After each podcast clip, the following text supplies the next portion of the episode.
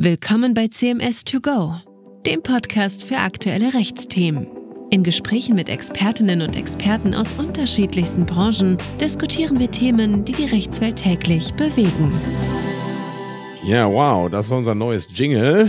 Mein Name ist Daniel Otte und ich begrüße Sie heute wieder zu unserer neuen Folge unseres Update Gesellschaftsrecht, in der wir folgende Fragen beantworten. Wem dient eine DNO-Versicherung und wer schließt sie ab? Was versteckt sich hinter dem Claims-Made-Prinzip? Wie baue ich einen Exzidententower?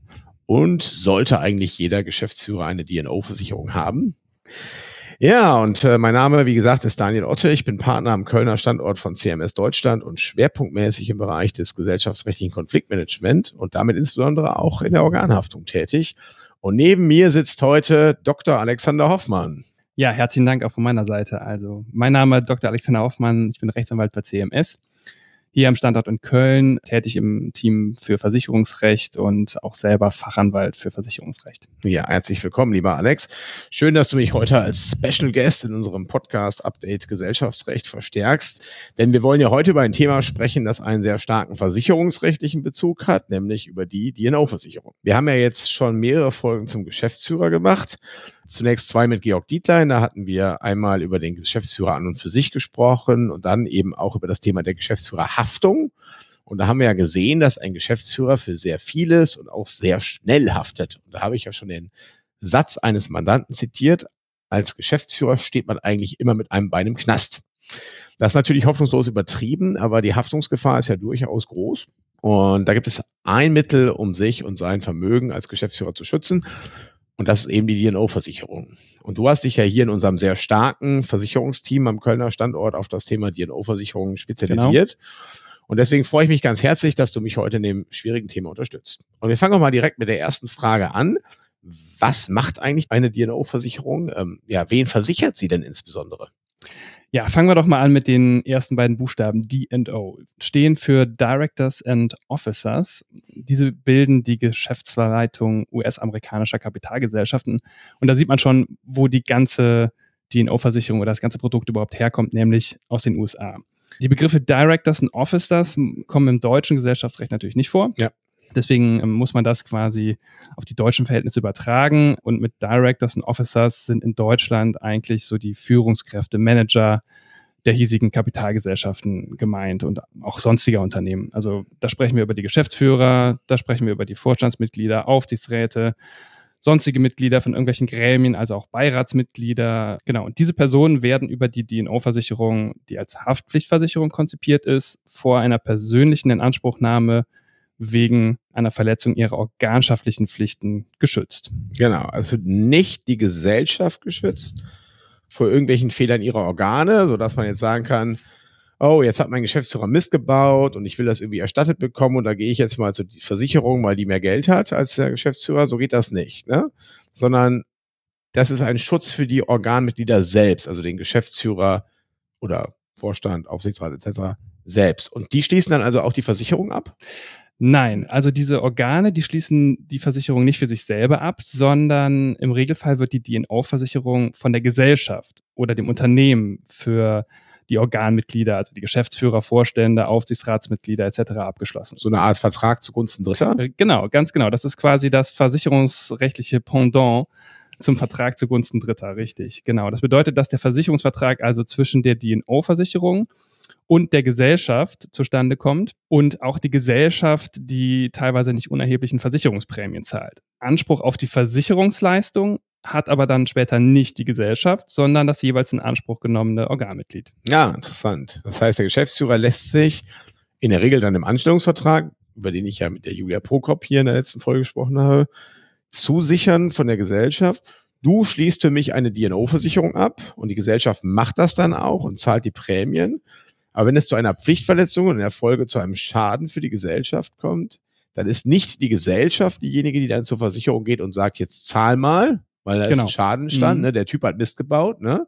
sondern der Typ selber geht zur Versicherung und sagt, huhu, Entschuldigung, ich werde in Anspruch genommen, äh, bitte helft mir mal, ich muss das irgendwie abwehren, ja? Ja, genau, ganz richtig. Und vielleicht ist es ganz gut, hier nochmal einzuhaken.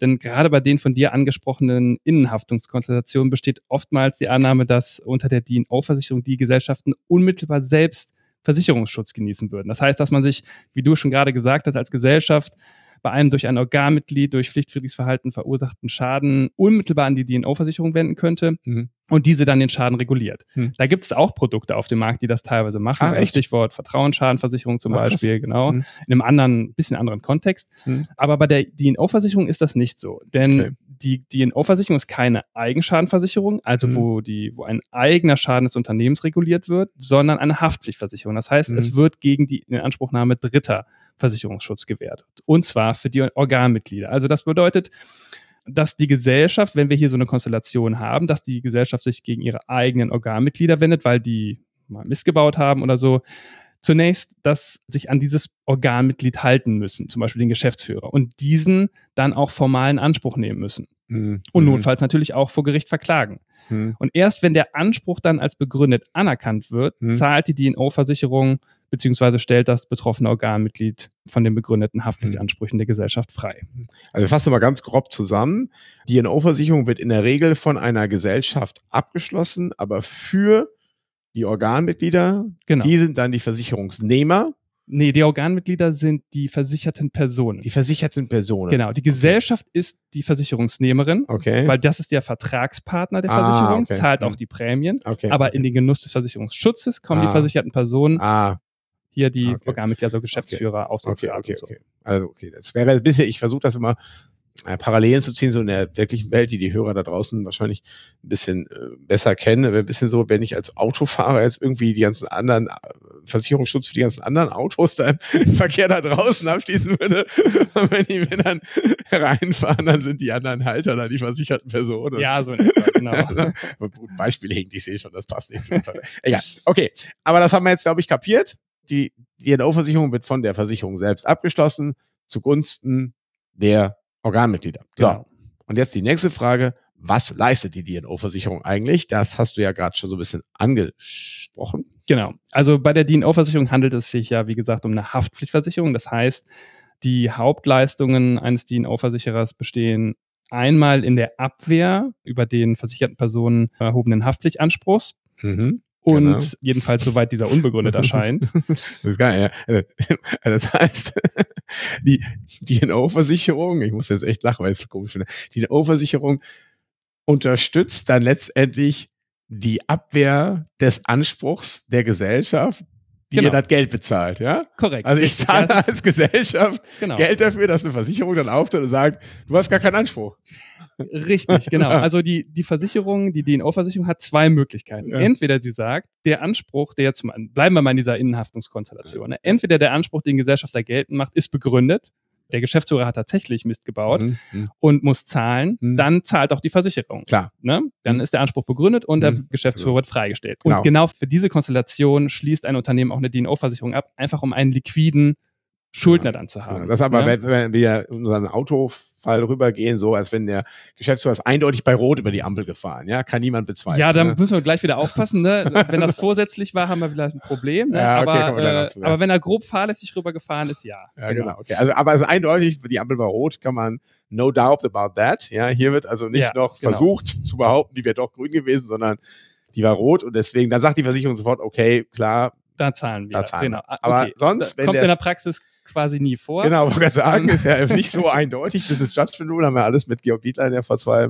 Folgen, äh, vor zwei Wochen wollte ich schon sagen, ein bisschen länger ja, vorletzten Folge analysiert, ne, dass das natürlich immer sehr streitig ist. So. Und dann kommt die DNO-Versicherung und tritt auf der Seite des der versicherten Person, genau, und sagt, also meine andere Alternative zur Zahlung ist, ich gewähre Abwehrdeckung. Mhm. Das heißt, ich verteidige die versicherte Person, den mhm. Geschäftsführer, mhm. gegen Jetzt mhm. zum Beispiel das Unternehmen, das die in Anspruch nimmt. Also mhm. zahlt die Anwaltskosten, die Gerichtskosten, die Kosten für Sachverständigen und so weiter und so fort. Genau. Und das sind quasi die zwei Hauptleistungskomponenten, was eine DNO-Versicherung übernimmt. Ja. Also einmal Abwehrdeckung und das zweite ist Leistung oder Freistellung, wenn ein Anspruch begründet ist. Das ist auch relativ dann mal bequem in Anführungsstrichen für die versicherte Person, weil die DNO-Versicherung erstmal auf jeden Fall da diese Abwehr übernimmt. Ne? Das heißt, genau, man ist auf jeden Fall erstmal geschützt. Genau, ja, entweder halt einfach, dass Abwehr gegen unbegründete Ansprüche gewährt wird oder dass dann halt im schlimmsten Fall tatsächlich die Versicherung auch zahlt. Hm, wunderbar.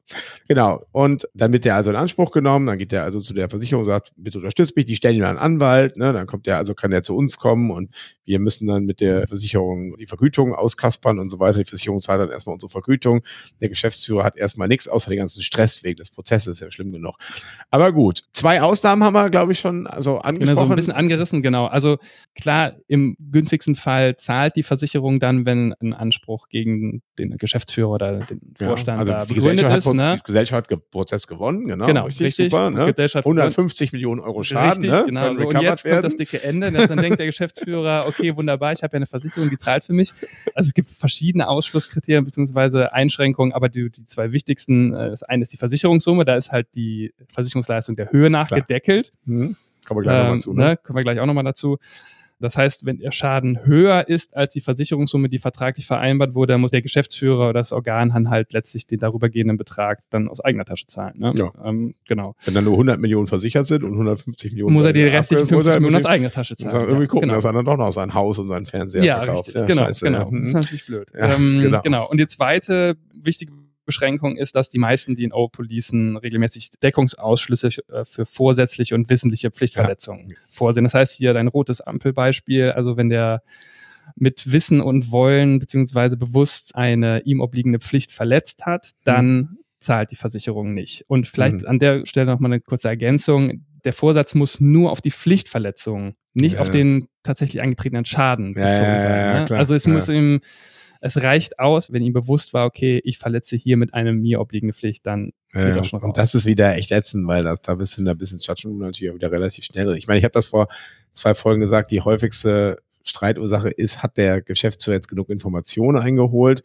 Und da kann man natürlich sagen, ja, die Frage nach der Information, das ist immer irgendwie auch dann Ermessenssache und das macht dann schon nicht vorsätzlich falsch. Aber ich habe auch mal einen Prozess geführt, kommen wir nachher nochmal zu, in dem das sehr streitig war und die Versicherung natürlich gesagt hat, das war ganz klar vorsätzlich, was sie da gemacht hat. Naja, kommen wir erstmal zu einer anderen Frage. Welche Schäden werden eigentlich erstattet? Das kann ja sein, ne? ich schließe eine DNO-Versicherung ab und dann kommt raus, dass ich zu einem viel früheren Zeitpunkt als Geschäftsführer, also ne, die Gesellschaft schließt die DNO-Versicherung ab und dann kommt raus, dass zu einem viel früheren Zeitpunkt der Geschäftsführer schon seine Pflichten verletzt hat und der Schaden tritt aber erst später ein. So, weiß ich, weil die vielleicht, sag mal, die haben im Jahr 2000 19 eine Transaktion gemacht. In 2020 wird die Versicherung abgeschlossen und im Jahr 2022 stellt sich heraus, das Unternehmen, was sie gekauft haben, war total marode und die Due Diligence ist nicht ganz sauber gelaufen damals. So. Genau. Wer mhm. zahlt da jetzt die Versicherung noch oder guckt jetzt die der Geschäftsführer in die Röhre. Ja, genau. Vielleicht gehen wir nochmal einen Schritt zurück und gucken erstmal, was ist da eigentlich so der inhaltliche Leistungsumfang? Also, wir hatten eben schon gesagt, was macht die Versicherung? Klar, mhm. Abwehr und Freistellung, aber für welche Schäden zahlt die Versicherung eigentlich mhm. dann? Und die DNO-Versicherung ist eine Vermögensschadenhaftpflichtversicherung, das dann sagt der Name schon. Die DNO-Versicherung zahlt nur für Vermögensschäden. Das heißt, Schäden, die durch Pflichtverletzungen, also Personen- und Sachschäden, die durch Pflichtverletzungen eines versicherten Organs, eines Geschäftsführers entstanden sind, werden nicht übernommen. Hm. Genau, was die zeitliche Komponente angeht, da muss man vielleicht eine Besonderheit der DNO-Versicherung eingehen, das sogenannte Claims-Made-Prinzip hat vielleicht, hm. Oder Anspruchserhebungsprinzip auf Deutsch, hat man vielleicht auch schon mal gehört. Das Prinzip besagt eigentlich nur, dass der Versicherungsfall nicht schon durch die angebliche Pflichtverletzung eingetreten ist, sondern erst dann, wenn das Organmitglied aufgrund dieser Pflichtverletzung tatsächlich in Anspruch genommen wird. Also mein Beispiel, ne, wenn sich 2022 oder 2023 herausstellt, das Unternehmen war marode und dann kommt die Gesellschaft zum Geschäftsführer und sagt, du hast das damals verbockt, du hast die Due Diligence nicht richtig durchgeführt, dann ist der Zeitpunkt maßgeblich genau. und nicht die. Und nicht der dann, als es damals verbockt hat, äh, genau. während der Due Diligence. Ne? Genau. Richtig, genau. Genau die Konstellation, die du schon gesagt hast, also zwischen Pflichtverletzung und Anspruchnahme, da liegen manchmal erhebliche Zeiträume, also manchmal Jahre. Hm. Und um diese Problematik aufzufangen, dass man vielleicht im Zeitpunkt der Inanspruchnahme einen Versicherungsvertrag hat, aber im Zeitpunkt der Pflichtverletzung noch nicht, gibt es bestimmte Sonderkonstellationen und sonder, besondere Deckungsvarianten, die vorgesehen sind in den DNO-Versicherungen. Und das eine, kommen wir erstmal auf dein Problem hier, die Rückwärtsdeckung. Das mhm. heißt, die meisten DNO-Versicherungen sagen, es ist egal, wann die Pflichtverletzung eingetreten ist. Also wir gewähren auch Versicherungsschutz für Pflichtverletzungen, die bereits eingetreten sind, da, als es die DNO-Versicherung noch gar nicht gab. Okay, super. Vorausgesetzt, die Inanspruchnahme erfolgt während des versicherten Zeitraums, Mhm. also nach Vertragsschluss. Hm. Ausnahme allerdings, wenn man Kenntnis hatte von dieser Pflichtverletzung. Also angenommen, dein Geschäftsführer Ja. wusste, Ja, ja, als okay. die DNO-Versicherung abgeschlossen wurde, okay, ich habe damals Mist gebaut während der Due Diligence, schließt dann den DNO-Versicherungsvertrag, dann sind diese Pflichtverletzungen nicht gedeckt. Muss man aber auch erstmal ihm nachweisen, ne, dass er das dann musste. Ja, genau. Ein bisschen erinnert mich das an Krankenversicherung, ähm, wo man ja auch natürlich die Krankheit ja versichert ist, also private Genau, aber Krankenversicherung, bekannte Wenn die, die Krankheit mhm, schon ist schon da, bricht jetzt aber erst aus, ne? Richtig. So, genau. dann zahlt die, springt die Krankenversicherung natürlich dafür ein. Wenn ich hingegen natürlich schon weiß, bei Versicherungsschluss, ah, ich habe da also irgendwie äh, Chronische Krankheit oder genau, irgendwas, was Schlummerndes, ne? Oder Genau. Mhm. meine Frau, weiß ja noch, die wollte da mal äh, private Zusatzversicherung abschließen und dann sie gerade schwanger. Und dann steht die Versicherung diese Schwangerschaft dann ausnehmen wollen. Das Schwangerschaft ist keine Krankheit, aber Ja, trotzdem, ja, ja, genau. das fanden wir nicht so cool, ja. Also was muss man dann angeben. Genau, und das, du hast den einen zeitlichen Aspekt jetzt schon genannt und es gibt ja noch einen anderen, nämlich, dass du die Konstellation hast, dass du einen DNO-Versicherungsvertrag hast, dann begeht man eine Pflichtverletzung als Geschäftsführer, dann endet der DNO-Versicherungsvertrag und man Mhm. wird erst vielleicht wieder, vielleicht ein oder zwei oder drei Jahre später in Anspruch genommen, wenn die DNO-Versicherung gar nicht mehr besteht. Was passiert Mhm. denn dann? Und da ist es so, das hat man in der DNO-Versicherung auch so geregelt, es gibt die sogenannte Nachhaftung. Das heißt, in fast allen DNO-Versicherungen ist ein Nachhaftungszeitraum vorgesehen, der beträgt meistens so zwischen drei bis sechs Jahre, manchmal Ja. auch zwölf. Und während dieses Zeitraums kann man in Anspruch genommen werden für Pflichtverletzungen, die während der Vertragslaufzeit begangen wurden. Das heißt, das ist genau diese Konstellation, dass man vielleicht mal irgendeine Pflichtverletzung begangen hat, die Konsequenzen sind noch nicht zutage getreten, treten erst viel später zutage. Man wird dann drei Jahre nach Vertragsschluss in Anspruch genommen, dann hat man trotzdem noch Deckung. Ach, das ist ja cool. Das ist aber sehr relevant dann für Geschäftsführer, die ausscheiden. Ne? Richtig, weil genau, wenn der, der. Geschäftsführer ist Genau. ausgeschieden, so ne, und gerade, also muss man auch mal sagen, am häufigsten sind diese Fälle ja immer im Zusammenhang mit Insolvenzen. Mhm, Ne? Das sind genau. der Insolvenzverwalter, die in Anspruch haben. Da sind ja die Geschäftsführer in der Regel schon ausgeschieden. aus Genau, Ämtern. Ruhestand so, oder genau, ja, oder irgendwo anders hingewechselt, ja, genau. Keine Mhm. Ahnung, jedenfalls nicht mehr bei der Gesellschaft, die ist ja pleite und wird jetzt Genau. Insolvenzverwalter gemanagt. So. Und dann, ach, das ist super. Wunderbar. Okay, dann kommen wir noch zu den großen Mysterien des DNO-Versicherungsrechts, dem sogenannten Exzedenten Tower. Das ist äh, mein Lieblingswort in dem Zusammenhang. Was Genau. verstehen wir denn hierunter? Ja, also insbesondere bei größeren Gesellschaften, also jetzt reden wir nicht über den soliden Mittelständler, sondern jetzt reden wir über einen DAX-Konzern, der international tätig ist, Deutsche Telekom oder Siemens oder was weiß ich wer, Mhm. die haben oft so große Haftungsrisiken, dass Mhm. es schlichtweg nicht ausreicht, dass eine Versicherung dieses Haftungsrisiko allein trägt. Hm. Und dann wären mehrere Versicherungen abgeschlossen, die quasi übereinander geschichtet werden zu so einem Turm. Also, Also, Turmbau zu Babel. Oder, genau, Bis in den Himmel rein. Genau, richtig. Das ist dann, das ist dann der berühmte Tower. Genau, Ja. richtig. Das Besondere ist, die an dem Tower beteiligten Versicherer haften nachrangig. Nicht nebeneinander, sondern quasi übereinander gestapelt. Ja. Das heißt, zunächst spricht, springt die Grundversicherung, der sogenannte Primary ein. Hm. Und erst wenn die Versicherungssumme der Grundversicherung verbraucht ist, zum Beispiel durch Zahlung von Abwehrkosten, Anwaltskosten oder weil die schon Freistellungsansprüche erfüllen musste, Hm. Dann kommt erst die nächste Versicherung, der erste Excess Layer und dann die nächste Versicherung, der zweite Excess Layer und dann die nächste und so weiter und so fort. Und Ja. also bei großen Gesellschaften ist es nicht unüblich, dass du so zehn Schichten hast Ja. zum Beispiel. Und das ist dann ein Riesentower und dann werden dann Versicherungssummen so bis 200, 300, 400 Millionen Euro teilweise abgedeckt. Hm. Über einen Fall aktuell, das sind 150 Millionen. Ja. Genau, und es hat halt den Vorteil, dass du so eine, Mhm. eine große Haftungssumme abdecken kannst, Mhm. wo einzelne Versicherer einfach nicht in der Lage sind. Das ist auch dann teilweise nicht mehr bezahlbar, einfach weil die Prämien dann so Ja, hoch werden. Ja, aber das ist dann auch sehr, sag mal, diskussionsträchtig, ne? Also das erlebe ich in dem Mandat, das ich da habe. Mhm. Äh, natürlich der, also der Primary erstmal als der Ansprechpartner so, ne? Genau. Der wird dann erstmal in Anspruch genommen. Aber der sagt natürlich, wenn es um Thema Vergleich geht, sagt er, ja, ich kann das wohl vergleichen, aber äh, dann müsste ich ja gerne, dass die Exzidenten sich ja auch mit beteiligen, weil die werden ja auch begünstigt davon, wenn ich das jetzt hier irgendwie abwickel. Und dann sagen die Exzidenten, nee, Moment mal, erstmal zahlst du Primary, du kriegst ja auch höhere Prämien und so, ne? Genau, Das ist ja, äh, Das ist genau so ein Punkt. Das ist halt ein Vorteil eigentlich für die Versicherten oder für die Versicherungsnehmer von, von so einem Tower. Leuchtet ja jedem ein, wenn man sagt, die haften nachrangig, dann Mhm. ist der Versicherer, der ganz oben im Turm sitzt, natürlich unwahrscheinlich oder unwahrscheinlicher, dass der irgendwann mal Hm. in der Deckung ist oder irgendwas leisten muss. Das heißt, der erhält dann geringere Versicherungsprämien Mhm. als der Grundversicherer, der zuerst dran glauben muss. Ne? Das Problem ist so ein bisschen für die versicherten Personen im Schadenfall, dass man mit allen Exzidentenversicherern, also allen im Turm beteiligten Versicherern, separate Verträge abschließt. Ja. Und Da- Dass die dann auch echt sich schwer tun, an so einem Vergleich zu stehen. Also ich habe, ich Ja, nenne das das kann- Versicherungsmikado, ne? So. Ja, also genau, wer zuerst äh, Sich zuerst Weg verliert, ja. ja. genau. Also, äh, das äh, kennen wir auch aus der Erfahrung, dass das gerade in großen Schadenfällen unglaublich frustrierend sein kann, sich da abzustimmen. Man muss auch richtig aufpassen, dass man halt, dadurch, dass man getrennte Verträge hat, getrennt zu erfüllen Obliegenheiten gegen allen Versicherern beachtet. Und das birgt die Gefahr von Deckungslücken, erfordert einen hohen Verwaltungsaufwand. Um da im Schadenfall einen Überblick zu behalten, lohnt sich auf jeden Fall da Rechtsanwälte auch auf, Ja. auf Versicherungsnehmerseite mit einzuschalten. Ja, auf allen möglichen Seiten. Ne?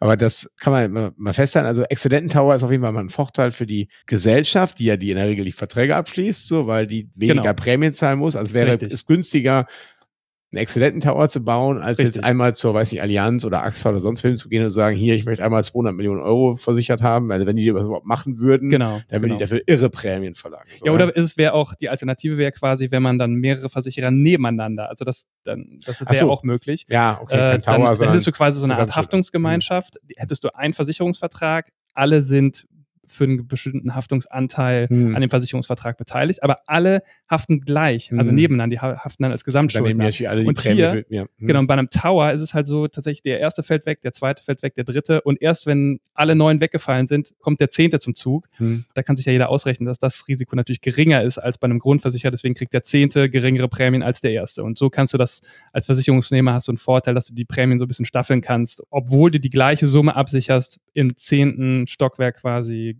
viel geringere Prämien zahlst. also für die Gesellschaft besser, für den Geschäftsführer oder Organmitglied aber tendenziell eher schlechter, weil die dann einen riesen Eiertanz aufführen im Haftungsfall und man dann sehr länger, sagen wir mal, die Prozesse dann dauern, können sich ziehen. Weiß- Also es gibt schon Führungs, äh, es gibt, das heißt Following Form. Also das heißt, die Versicherungen im Tower sagen dann oft, für uns gelten die gleichen Bedingungen wie für den Grundversicherer. Da hast du eine gewisse Einheitlichkeit, Hm. aber trotzdem ist es den unbenommen, nochmal andere oder abweichende Bedingungen in ihre eigenen Exzessverträge reinzuschreiben. Und man muss dann einfach höllisch aufpassen und den Überblick behalten. Das ist ich habe auch den Eindruck, für einen Organmitglied ist eher schwierig, aber gut, er muss ja, Ja, auch klar. nehmen, das, was er kriegt, weil die Gesellschaft ja genau, wollte ich gerade sagen. Also, wenn er- es wenn ist er ja sagt, ich will aber hier keinen Exzidententower haben, dann wird die Gesellschaft sagen, okay, äh, Ja. machen wir das gerne, aber dann kürzen wir dein Gehalt. zum Beispiel. Okay, verstanden. Gut, jetzt aber eine letzte Frage eigentlich, ähm, wichtigste Frage, ne? Wie immer, das Wichtigste zum Schluss. Soll man eigentlich als Geschäftsführer eine DNO oder als, ja, auch Vorstand natürlich, soll man da überhaupt eine DNO-Versicherung haben? Ich habe schon mal von einem Mandanten gehört, der mir gesagt hat, eine DNO-Versicherung möchte ich gar nicht erst haben, denn dann werde ich erst recht in Anspruch genommen. Ist da was dran? Ja, also bisweilen wird behauptet, dass oder die NO-Versicherung selber die Hauptursache dafür sein, dass die haftungsrechtliche Verfolgung von Managern seit Jahren zugenommen habe. Deckung erzeuge Haftung, das ist so ein bisschen das Schlagwort. Die Versicherungssumme, Stichwort 150 Millionen, 200 Millionen oder was weiß ich, animiere zu Forderungen, die sonst gar nicht erhoben würden. Hm. Aus unserer Erfahrung bildet das diese Darstellung die Realität allerdings nur zum Teil ab. Also man muss ja berücksichtigen, dass viele Geschäftsleiter oder versicherte Personen im Laufe ihres Berufslebens, gerade wenn sie in eine bestimmte Stellung aufgestiegen sind, sich schon an mehr oder weniger großes Privatvermögen erarbeitet haben, das dann dem Zugriff potenzieller Haftpflichtgläubiger ausgesetzt ist, wenn es nicht durch Versicherungsschutz abgeschirmt wird. Hm. Gleiches gilt für den pfändbaren Teil der Altersversorgung. Also eine Versicherungsdeckung mag einem Gläubiger, dem unter- eigenen Unternehmen vielleicht sogar, den Anlass geben, einen höheren Anspruch zu Hm. stellen, als er sonst stellen würde. Aber der Versicherungsschutz ist nicht die Ursache dafür, dass überhaupt da Ansprüche erhoben Die meisten werden. Gesellschaften, muss man auch sagen, haben nicht unbedingt Interesse daran, ne, bei ihrem früheren Vorstand vorbeizugehen und zu sagen, hier, dein Haus, das ist jetzt ab sofort meins oder so. Ne? Ja, aber es gibt ja jetzt die, also es gibt ja die Grundsätze der Aragambek-Rechtsprechung. Ja. Also teilweise sind die Aufsichtsräte ja gehalten, Ja, überhaupt ist- die, die in Mhm. Anspruch zu nehmen. Mhm. Unabhängig davon, ob da eine DNO-Versicherung ist oder nicht. Und das ist ja das Problem. Nee, da, ne? das stimmt. Was ich meinte, ist aber gedanklich einen Schritt gemacht, den habe ich weder dir noch dem Hörer gesagt, ein bisschen doof von mir. Äh, Was ich meinte ist, wenn du meinetwegen 100 Millionen versichert hast, so, ne, dann wird die Versich die Gesellschaft auch in der Regel dann, also die wird dann auch mit den 100 Mio, sag ich mal, Ach so. zufrieden sein. Die wird dann nicht nur sagen, dann, okay, jetzt, will wir noch zusätzlich zu den 100 die Millionen, von der 500.000 Versicherung auf- kriegen, holen wir uns noch 10 Millionen mehr von dir, so, ne? Das machen die nicht, ja. ja, wei- weiß ich nicht. Ich glaube, das ist dann halt, also da muss man halt gucken, in was da die Voraussetzungen Gut, einzeln sind, ne? Aragambek gibt natürlich den Auf Aufsichtsräten auch insoweit keine Ermessensspielraum. Nee, ne? eigentlich nicht. Ne? Also Ja. insofern sind dem Aufsichtsrat da oft die Hände gebunden und genau das ist das Problem. Mhm. Es ist ein bisschen was dran. Ich habe das auch schon erlebt, dass Unternehmen, die eine DNO-Versicherung selber abgeschlossen haben, dann so versuchen, die DNO-Versicherung zu melken. Ja, ja. Äh, ja, und ja. dann werden dann teilweise sinnlose Prozesse angestoßen, in der Hoffnung, dass man mit der DNO-Versicherung irgendwie einen Vergleich erzielen kann, um dann doch noch an irgendwie Geld zu kommen. Mhm. Und ähm, tatsächlich, also 90 Prozent aller Schadenfälle im DNO-Bereich werden verglichen. Krass. Also die wenigsten landen tatsächlich vor Gericht oder in einem, in einem Urteil. Also man muss auch sagen, die Versicherer vergleichen sich nicht um jeden Preis. Wenn die sehen, da ist an einem Anspruch gegen den Geschäftsführer, gerade bei so Familienunternehmen oder so, wo man eigentlich weiß, eigentlich wollen die den gar nicht in Anspruch nehmen oder das ist so ein bisschen konstruiert, dann werden die nicht zahlen. Ja, ja, das ist klar. Nee, das ist verständlich. Und umgekehrt habe ich, wie gesagt, bei so einem großen Fall auch erlebt, dass die dann sich sehr blockieren, so gegenseitig in der Preisfindung, weil halt jeder Exzident sagt, oh nö, ich will aber nur so und so viel Millionen zahlen und der andere sagt, nee, du musst aber eine Million mehr. Und das ist also, aber gut, ja, ich glaube auch, man kann so ein bisschen zusammenfassen, ein Fremdgeschäftsführer immer, ne? Wenn du als Geschäftsführer in ein Unternehmen reingehst, das dir nicht gehört, dann solltest du einen Abschluss in der DNO-Versicherung fordern. Ja. Bei Familienunternehmen, also das Unternehmen gehört dir selber, ist selber auf Gesellschaft oder Geschäftsführerseite, da weiß ich jetzt nicht, ob man eine DNO-Versicherung Das haben Problem bei Familienunternehmen, was wir oft sehen, ist, dass die oft so gut geführt sind, ein, einfach aus Eigeninteresse, dass da wenig Spielraum für haftungsrechtliche Ansprüche überhaupt besteht. ja, Dann werden dann teilweise unternehmerische Fehlentscheidungen getroffen, aber du kannst da keinen haftungsrechtlichen Anspruch drauf bauen. ja. Dann besteht dann oft das, äh, oder stoßen wir oft auf Unverständnis, so, wieso haben wir jetzt überhaupt eine DNO-Versicherung? Ne? Also, naja. Ja. Also, das ist schön, dass du noch so ein Plädoyer für die Familiengesellschaft, Familienunternehmen, ja. also der am besten geführte Unternehmen, äh, aber vielleicht auch die Unternehmen, wo man am ehesten dann bereit ist, mal über einen Fehler oder eine Schwäche eines Geschäftsführers hinwegzusehen und zu sagen, da müssen wir Vielleicht, halt ja. mit leben, ne? Mhm. Und nicht immer sagt, wir müssen jetzt alles recovern, das ist dann doch nicht so streng, weil es letztendlich auch linke Tasche, rechte Tasche ist. Naja, Gott, ähm, ja, sind wir schon fast wieder am Ende so der Zeit angekommen, ne? Würde man sagen, also insgesamt würdest du aber zum Abschluss von DNO-Versicherung raten, ne? Ja, absolut. Also aus meiner Sicht macht das absolut Sinn, eine DNO-Versicherung abzuschließen, auch aus Sicht eines Geschäftsführers. Man sollte nicht vergessen, dass die DNO-Versicherung ja nicht nur die Freistellung übernimmt, sondern halt auch die Abwehr. Und man kann ja Mhm. immer mal in eine Situation geraten, Mhm. in der man sich unbegründeten Ansprüchen ausgesetzt sieht. Und da springt die DNO-Versicherung dann halt früh ein, übernimmt die Kosten für Rechtsanwälte, die teilweise ja auch, wenn die spezialisiert sind, sehr hoch sein können. Dann ist man einfach da, hat man ein Stück Sicherheit. Und Ja. auch Umfragen aus der Praxis haben gezeigt, dass die Mehrheit der Manager mittlerweile großen Wert auf DNO-Versicherungsschutz legen. Also eigentlich fast alle DAX-Unternehmen sind mit DNO-Versicherungen ausgestattet. 95 Prozent der deutschen Aktiengesellschaften verfügen über DNO-Versicherungen zugunsten ihrer Manager.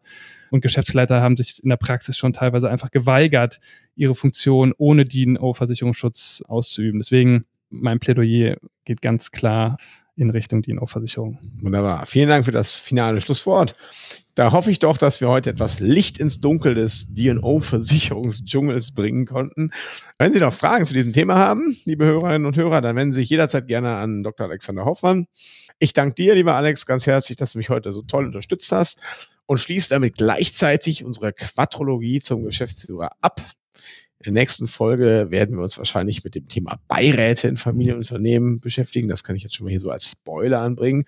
Und dann werde ich einen neuen Gast an meiner Seite begrüßen. Da bin ich schon sehr gespannt und freue mich drauf. Freue mich auch, wenn Sie dann wieder einschalten, wünsche Ihnen aber erstmal alles Gute und sage auf Wiederhören. Ja, auch von meiner Seite herzlichen Dank fürs Zuhören und auf Wiedersehen.